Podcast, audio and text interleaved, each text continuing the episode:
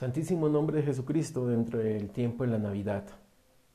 Recordemos que el tiempo de la Navidad termina ya con, si queremos hablar el 8 de enero de este año 2023, estamos hablando de la Epifanía.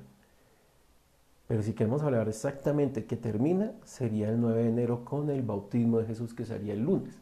Y se termina el tiempo de Navidad. Y empezamos la primera parte del ciclo que se llama tiempo ordinario parte 1.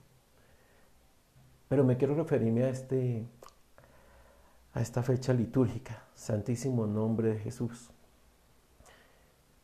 Los hermanos cristianos no católicos siempre dicen, en el nombre de Jesús. En el caso católico, en la liturgia decimos, por Jesucristo nuestro Señor, amén. Ahí vemos dos cosas ahí, ¿no? Uno lo dicen como el nombre de Jesús, no, nunca dicen los hermanos cristianos Jesucristo, pero si el caso católico sí lo decimos. Curioso, hay un estudio ahí que toca realizar, eh, mirar nuestro catecismo de la Iglesia Católica, en la primera parte, ahí encontramos esta razón.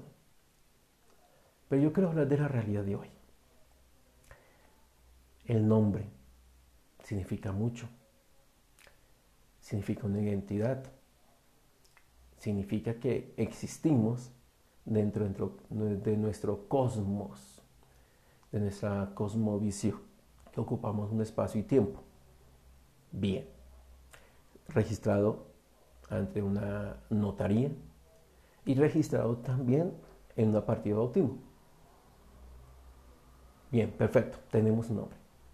Pero si queremos hablar de realidad, es preocupante.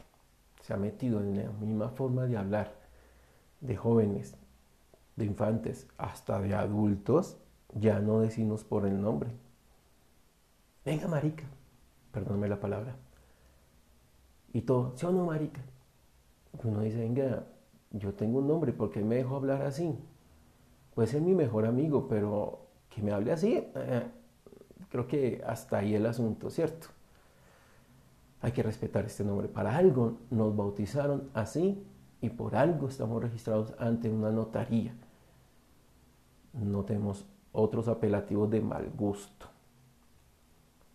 Va y venga las parejas que lo hacen por amor, por cariño, mi gordita, mi gordito, mi chiqui.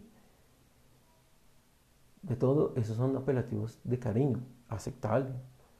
Pero entre amigos, amistades, que se dejen hablar así, con apelativos de mal gusto, hay que pensarlo bien.